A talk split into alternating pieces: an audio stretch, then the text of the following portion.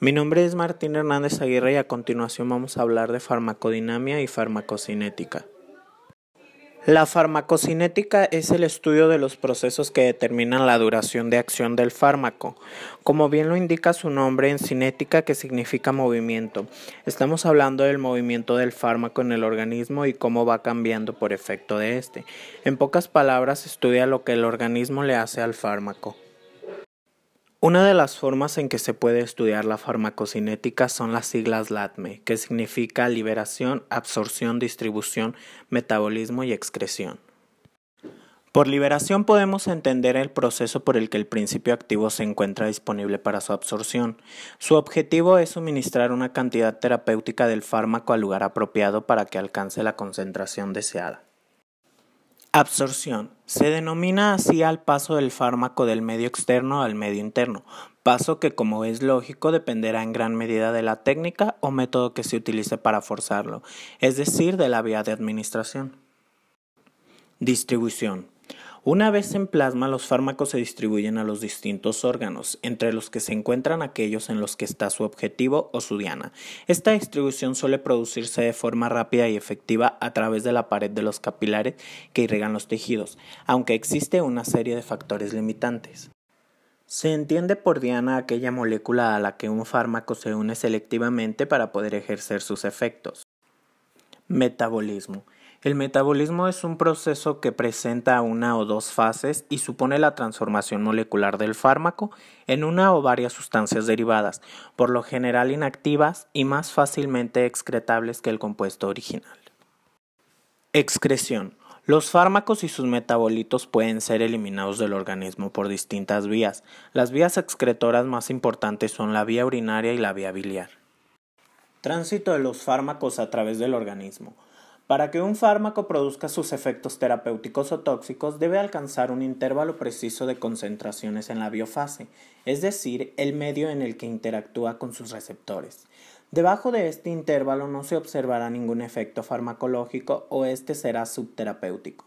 Por encima, el efecto puede ser excesivo o pueden aparecer otros efectos no deseados.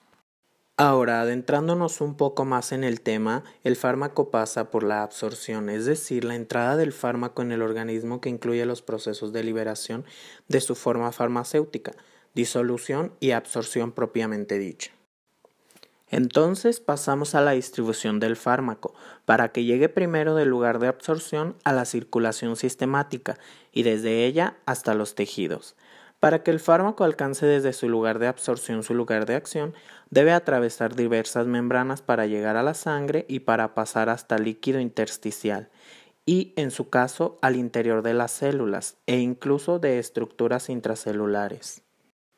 Y es así como llegamos al paso final, la eliminación del fármaco, sea por metabolismo principalmente hepático o por excreción del fármaco inalterado por la orina, bilis, etc. En algunos casos este metabolismo puede producir metabolitos activos, cuya presencia también deberá tenerse en cuenta. Ahora pasamos a la farmacodinamia. Se le conoce como el estudio de los mecanismos de acción de los fármacos. Como bien lo indica en su nombre, dinamia significa poder Estamos hablando de la potencia del fármaco sobre nosotros. En pocas palabras, estudia lo que el fármaco le hace al organismo. Ahora vamos a hablar de agonismo y antagonismo. Agonismo son los fármacos que producen las acciones de los mediadores endógenos. Se les conoce como agonistas y tiene dos características, afinidad y actividad intrínseca. Estos activan al receptor para que emita una señal como el resultado directo de su unión con él, otras suprimen las señales basales. Antagonismo.